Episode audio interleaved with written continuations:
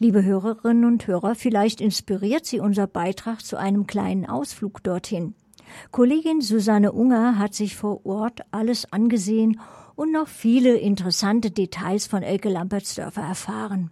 Hören Sie nun das von Kollegin Susanne Unger vorproduzierte Interview. Es fand bei der Schafherde statt, außerhalb von Aubing, somit verbunden mit Nebengeräuschen. Wir sind hier in Aubing und ich bin hier mit Schäferin Elke Lampertsdorfer. Ja, herzlich willkommen, hallo. Vielleicht mögen Sie ein bisschen beschreiben, was wir hier sehen und wen wir gerade vor uns haben. Ja, das ist jetzt unser Schafherde, die ich gemeinsam mit meinem Vater betreue. Das sind 120 Mutterschafe mit Nachzucht, also ungefähr 180 Merino-Landschafe. Wie sieht für Sie ein typischer Arbeitstag aus? Fahre in der Früh, bevor ich meine eigentliche Arbeit als Gärtnerin und Floristin anfange, fahre ich da raus und schaue nach, ob alles in Ordnung ist. Das dauert jetzt nicht so lang, aber ich schaue mir halt die Schafe an, wie es denen geht, ob da irgendeins so abseits von der Herde steht. Das ist dann oft so ein Zeichen, dass denen nicht so gut geht. Dann sondern sie die nämlich so von der Herden ab. Dann kontrolliere ich einen Zaun, weil gerade wenn es stark geringt hat oder der Wind sehr stark geweht hat, dann äh, wird der so ein bisschen umgewahrt oder naja, und dann können halt Schaf ausbüchsen oder Tund, das wollen wir ja auch nicht. Und dann schaue ich, ob sie Wasser haben und wenn es sonnig ist, war jetzt heuer nicht so oft äh, notwendig, muss man ja noch halt einen Schatten machen. Und dann bin ich beruhigt und dann fange ich mit meiner Arbeit an und das ist wirklich so, bevor ich das nicht gemacht habe, denke ich immer dran, ich, muss, ich muss noch nach die Schafe schauen und ich bin dann irgendwie total unruhig, weil ich das noch nicht gemacht habe. Also das habe ich auch so drin, das habe ich auch teilweise im Urlaub die ersten Tage, dass ich das halt so, dass man dann ein Schaf so abgingen, darf man gar nicht laut sagen, im Urlaub geht da die Arbeit ab. Also ja, und dann mache ich eben meine Arbeit und wenn das dann irgendwie erledigt ist, dann fahren wir abends wieder raus und dann muss entweder der Pferch erweitert werden oder wenn es noch nur da haben, dann schaut man halt nochmal. Da sehen wir jetzt sogenannte Portionsweide. Man sieht jetzt da diese abgefressene, schon ein bisschen abgefressene Fläche und die wird halt morgen erweitert. Also der Pferch ist dann insgesamt 5000 Quadratmeter groß. Und die haben immer so eine abgefressene Hälfte, wo das Wasserfassel draufsteht oder im Sommer die Schattenwägen oder Schattenplanen, Sonnensegel. Und das ist dann auch eine Liegefläche dann müssen sie nämlich nicht im Futter liegen. Und dann gibt man einer immer wieder so eine frische Hälfte dazu. Ja, wir sind jetzt auch schon so eingespult, mein Vater und ich. Das ist sehr schön. Wir kennen genau die Handgriffe, die der andere jetzt macht. Und dann macht man halt seins und man arbeitet so schön aufeinander zu. Und das ist also jeden Abend für mich eigentlich sehr entspannend. Sehr beruhigend auch, wenn die Schafe dann so schön fressen. Und das ist für mich äh, eigentlich immer eine ganz eine gute Einstimmung so für einen Feierabend. Ist natürlich auch Arbeit, aber irgendwie, ich sehe das schon gar nicht mehr als Arbeit, weil ich es so gern mache. Das ist, glaube ich, der Hauptgrund, ja, warum wir immer noch die Schafe haben, weil das verbindet mich auch mit meinem Vater. Wir machen das halt beide sehr gern. Und du brauchst schon so eine Begeisterung, weil sonst machst du das nicht. Weil leben kann man von paar Schafen nicht. Das sind nicht so, ja, alles miteinander an die 200, ja, wenn man meine Hammelherde da auch noch dazu tun. Und ich habe ja beschlossen vor einigen Jahren, dass ich meine Schafe nicht mehr schlacht und ich habe halt da jetzt, äh, ja, mir so ein bisschen eine andere Richtung überlegt. Für uns sind die Schafe wichtig in der Biolandwirtschaft, weil die eben diese Flächen vorbereiten, wenn wir Getreide anbauen oder Mais anbauen. Die, die Schafe, die verdichten das auf eine ganz gute Art und Weise. Die sind nicht so schwer wie Rinder und auch nicht äh, so schwer wie Maschinen und verdichten den Boden halt nicht so. Man nennt das auch goldenen Tritt. Und durch den Schafmist wird die Fläche schon mal gedüngt und gut vorbereitet und dann kann man wieder was anderes anbauen. Gerade Flächen, äh, die man mit Maschinen nicht gut mähen kann, also bei uns zum Beispiel ist viele Monate im Jahr der Wanderschäfer aus Freyung Grafenau und der weidet mit seiner großen Herde diese Autobahnflächen, diese Hänge ab. Und das, das ist ein wunderschöner Anblick, ja, wenn man da diese bunte Schafherde mit den Ziegen. Also der hat natürlich auch noch viele Ziegen dabei, weil die Ziegen dann das verbeißen oder fressen, was die Schaf nicht mengen. Und er muss ja auch dafür sorgen, dass die Flächen nicht verbuschen. sondern dass das halt alles niedrig gehalten wird an Sträuchern und dass da keinen Baumaufwuchs gibt auf diesen Flächen und der hält praktisch die, die Flächen frei. Genau, das ist den sei Hauptarbeit. Von Schafen habe ich auch gehört, dass sie dadurch, dass sie Wildblumen fressen und ja, dann auch wieder ausscheiden. Genau, die verbreiten die. Das ist ein ganz interessantes Thema, was Sie da ansprechen. Die haben ja auch oft in der Wolle diese Samen drin. Ja? Und äh, nehmen das dann praktisch immer weiter mit und verbreiten das so. Und ich habe auch schon Stare beobachtet, die mit den äh, Schafherden oft mitfliegen und dann den Schafen aus dem Fell, aus der Wolle diese Samen rauspicken. Die sitzen dann oben auf dem Rücken. Das ist irgendwie ganz nett.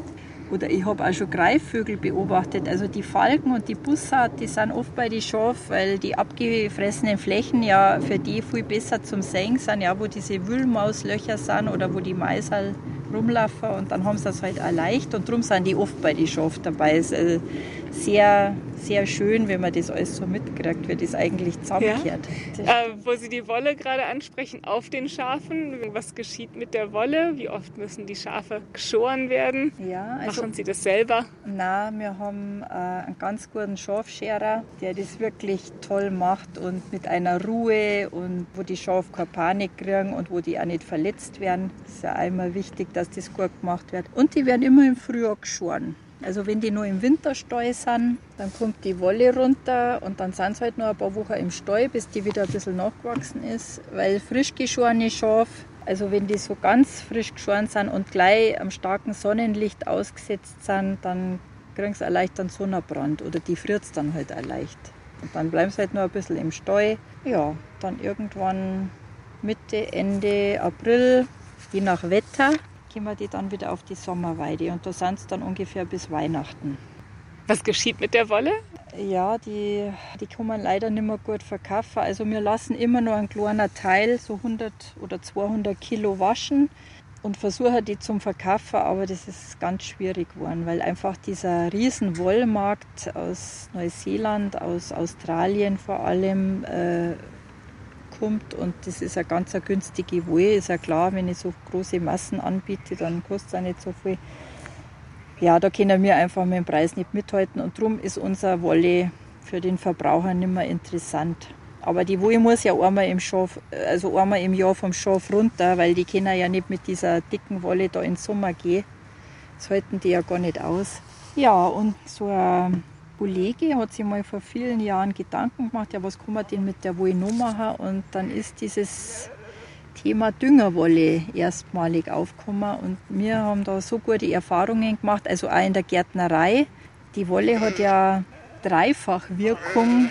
Also du hast erst einmal den Stickstoffdünger, und den Wasserspeicher, wenn sie die Wolle vollsaugt mit Wasser und dann hat man auch noch Bodenlockerung. Die kann man jetzt in Gartenbeete mit arbeiten oder man kann es unten im Balkonkästen oder in Pflanzgefäße. Also Tomaten zum Beispiel, die werden super, wenn man da ein bisschen Düngerwolle mit in den Topf gibt. Ja, auch für Hochbeete ist Düngerwolle sehr gut geeignet. Und ich habe jetzt auch heuer, wo es so viel geringt hat, die Erfahrung gemacht, dass zur Schneckenabwehr, wenn man das um großflächig auslegt und da die zum Beispiel die Salatpflanze einpflanzt, äh, dass die Schnecken über dieses Wollflies nicht drüber krabbeln wollen und nicht so am Salat rumbeißen. Wo wir gerade von anderen Tieren sprechen, Sie haben vorhin zwei Herdenschutzhunde erwähnt. Was sind Herdenschutzhunde? Herdenschutzhunde sind jetzt äh, ganz spezielle Hunderassen. Also wir haben uns jetzt für Pyrenäenberghunde entschieden. Es gibt aber auch noch Kangals zum Beispiel. Ja, und warum haben wir die Hund? Die Hund haben wir vor vier Jahren ähm, angeschafft, haben wir müssen, weil ähm, uns sind halt ständig die Schafe rausgestohlen worden nachts und einmal ist uns auf der Weide ein Schaf geschlacht worden und dann habe ich gesagt, jetzt muss ich irgendwas machen, weil sonst hat sich dieses Thema Schafhaltung für uns erledigt. Ja, und Genau, also es, wir sind eigentlich gezwungen worden, dass wir Herdenschutz betreiben. Die Pyrenäenberghund oder alle Herdenschutzhunde sind ja eigentlich gezüchtet zur Wolfsabwehr und nicht zur Menschenabwehr. Äh, ja, aber bei uns schaut es halt anders aus. Sie sind im Elektropferch. Das hat auch den Vorteil, dass von außen eben nicht so leicht jemand kommt, also auch keine Spaziergängerhunde was ja oft das Problem ist. Bei Olli Schäfer, also da kann man sich mit den Kollegen unterhalten, die haben alle das Problem mit, mit freilaufenden Hunden, die einfach nicht unter Kontrolle sind von ihren Besitzer und die können einen ganz großen Schaden anrichten. Also wir haben das früher schon ein paar Mal gehabt, dass sie dann reingesprungen sind und da wirklich da drin im Pferch äh, gemetzelt haben und da sind halbtote Schafe rumgelegen oder ganz totbissene Schaf oder strangulierte Schaf im Zaun drin. Also das äh, haben wir jetzt alles durch die Herdenschutzhunde nimmer. Was sind Ihre Erfahrungen sonst mit Spaziergängern oder mit Leuten, die gerade in Corona-Zeiten Erholungsgebiete suchen oder ja, aus ganz, ihrem Alltag aus der Stadt vielleicht mal ausbrechen? Ja, ja, ganz unterschiedliche Erfahrungen habe ich da gemacht. Also ganz schöne, da haben sich ganz schöne Begegnungen ergeben und, und Gespräche. Ja, und dann gibt es halt auch ganz andere Situationen, ja man merkt schon, wir Schäfer, wir werden manchmal so ein bisschen als, als Event äh, machen, ja, äh, hergenommen oder zur, wenn die einen Familienausflug machen, dass man dann irgendwie zum Schäfer geht und der dann bitte die Kinder äh, alles erklärt und das machen wir auch sehr gern, wenn wir Zeit haben, aber wir haben halt oft auch einfach keine Zeit.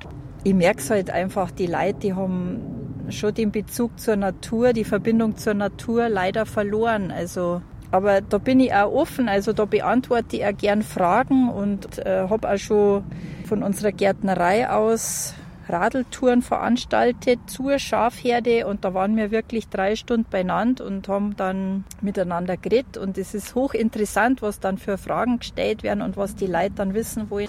Das Schafprojekt, das ich vor sieben Jahren ins Leben gerufen habe, das nennt sie Meet a Sheep.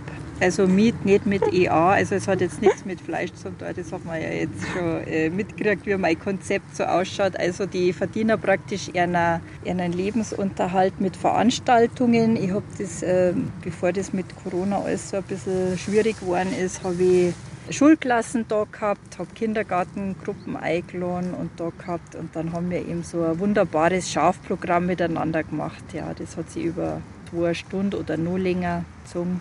Und das habe ich unwahrscheinlich gern gemacht, weil ich einfach gemerkt habe, wie die Kinder da interessiert sind und wie die Aufnahme bereit sind und habe auch viel erzählt über meine Arbeit. Genau. Und in, bei einer Schnitzeljagd durch unsere Gärtnerei mit Schafquiz natürlich, gell, ähm, haben die dann gleich äh, loswerden können, was mitgekriegt haben, was ich ihnen vorher erzählt habe. Das ist dann praktisch auch da in diesen Fragen wieder aufgetaucht. Und da basteln wir halt auch mit Wolle und die Kinder dürfen schon fordern und streicheln. Genau. Und während wir gesprochen haben, haben die Schafe hier auch schon wieder ein ganzes Stück weiter schon wieder Abge weiter gefressen. Genau. Das ist ja ihre Lieblingsbeschäftigung. Also wenn die ähm, immer was zum Fressen haben, dann passt schon. Vielen Dank an Frau Ecke Lampertsdorfer und ihrer Schafherde. Ja, und auch danke fürs Zuhören.